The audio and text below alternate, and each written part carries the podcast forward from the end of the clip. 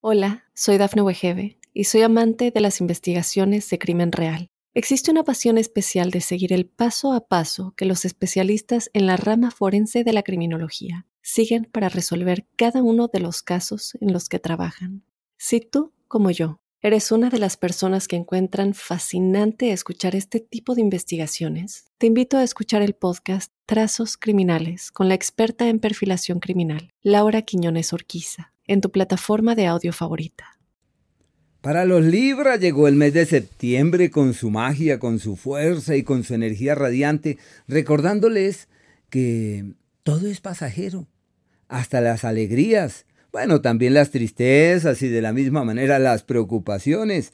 Y por lo pronto quería eh, recordarles que con base en el movimiento de los planetas rápidos, hemos elaborado eh, como unas apreciaciones, que en algunos casos son frases y en otros son palabras, para precisar esas áreas que son la clave de nuestras tareas, porque elegimos venir fue a, este, a esta escuela, a este mundo que es toda una escuela para nosotros. La primera palabra es confrontar. Confrontar es cuestionar, es revisar, es validar, es em, seguramente no estar de acuerdo con ciertas cosas o con los, las sugerencias o los planteamientos de la vida. Y lo que se necesita ante eso es simplemente caminar con dulzura, avanzar con paciencia, no forzar las cosas, es confrontar de manera inspirada, pero en una confrontación eh, con una luz que nos permita entender que todo está en su sitio, y que nada es en, contra nuestra, que todo es para nuestro beneficio. Y la segunda, observar. Hay que mirar.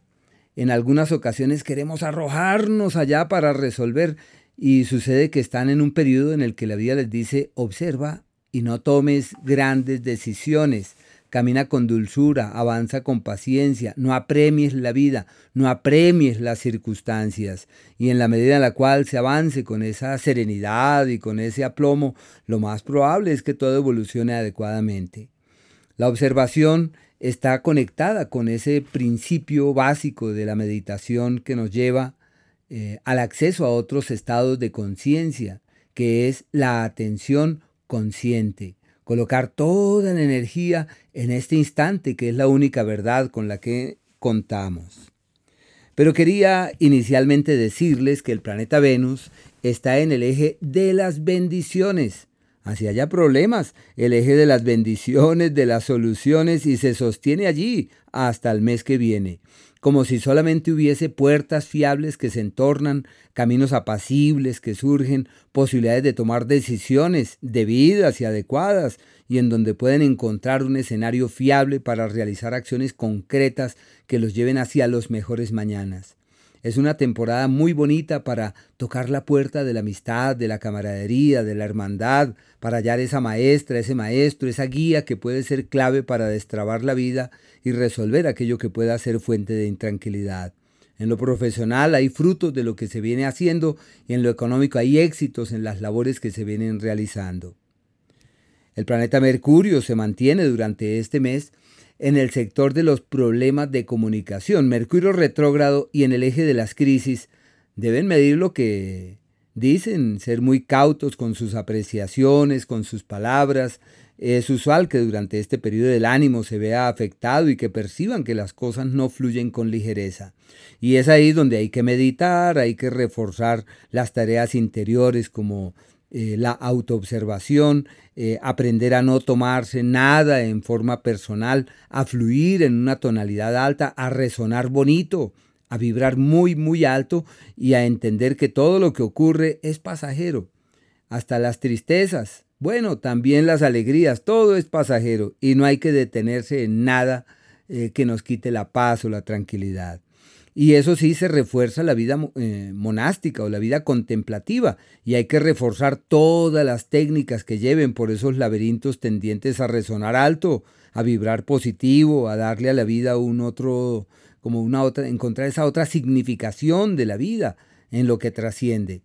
Eh, es usual que sientan los malestares del familiar, del vecino, Y no hay que tomarse ni siquiera los malestares en forma personal, solamente hay que decir, ah, es algo colectivo, sí, sí, es algo global, es algo colectivo, no es conmigo, sí, no, no es conmigo, es algo momentáneo y pasajero.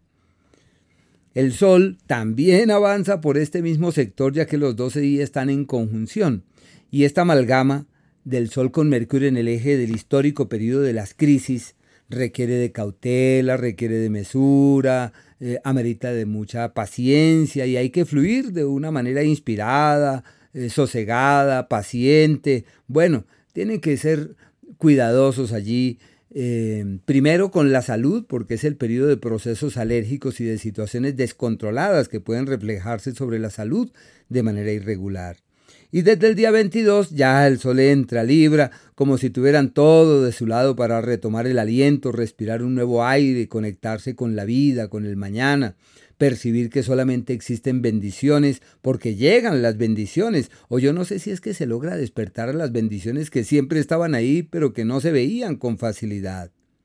Y por último, el planeta Marte está también avanzando por el signo de Libra, y es sinónimo de un aumento en la energía corporal que ayuda a contrarrestar el histórico periodo de malestares y de situaciones descontroladas, deben ser cuidadosos en permitir que la ira y que la impaciencia se convierta en su aliada. Y eso sí, se plantean eh, acuerdos, alianzas, es el poder de la pareja, es como si llegara una propuesta y habrá que mirarla con buenos ojos y decir, caminemos, exploremos, miremos, veamos. Y la platica también llega. Hay que aprovechar este periodo para multiplicarla, pues si llega hay que optar por ella y encontrar salidas y soluciones más definitivas. También quería decirles que existen un par de días todos los meses que son aquellos en donde todo va como en contravía. El día 13, el día 14 y el 15 hasta el mediodía. Y abarca la luna nueva, que cae el 14 como si tuviesen una crisis ahí muy grande y no son días adecuados para tomar decisiones. Lo que hay que hacer es esperar a que el rango de esta luna nueva decline, que ya es el día 15 luego del mediodía, y a partir de ahí ya pueden hacer lo que quieran y avanzar con diligencia hacia donde consideren. Lo que la vida ofrece hay que recibirlo con cautela, hay que ser mesurados y lo más valioso es no tomar grandes decisiones aquellos días de la magia y de la alquimia donde es posible transformar, reformular. No olviden que los alquimistas transformaban el plomo, lo cambiaban por oro, pero no en el trueque, sino en un trabajo interior. El 3 desde, las 10 de la mañana, el 4 y el día 5 son aquellos, el 5 hasta las 3 de la tarde, son aquellos días en donde es posible realizar esos eh, esfuerzos, esas acciones contundentes. Aquellos días en donde es factible doblegar el destino, realizar acciones contundentes para que la voluntad prevalezca ante las sugerencias del destino, el día 8, el 9 y el día 10 hasta las 11 y 30. Y aquellos días donde todo fluye con ligereza y donde todo avanza muy fácilmente y sin grandes esfuerzos, el 5 desde las 3 de la tarde, el 6, el 7, al igual que los días 24 25 y 26, que son aquellos días donde todo es armonioso, apacible, bonito. Hola, soy Dafne Wegebe y soy amante de las investigaciones de crimen real. Existe una pasión especial de seguir el paso a paso que los especialistas en la rama forense de la criminología siguen para resolver cada uno de los casos en los que trabajan. Si tú, como yo, ¿Eres una de las personas que encuentran fascinante escuchar este tipo de investigaciones? Te invito a escuchar el podcast Trazos Criminales con la experta en perfilación criminal, Laura Quiñones Orquiza, en tu plataforma de audio favorita.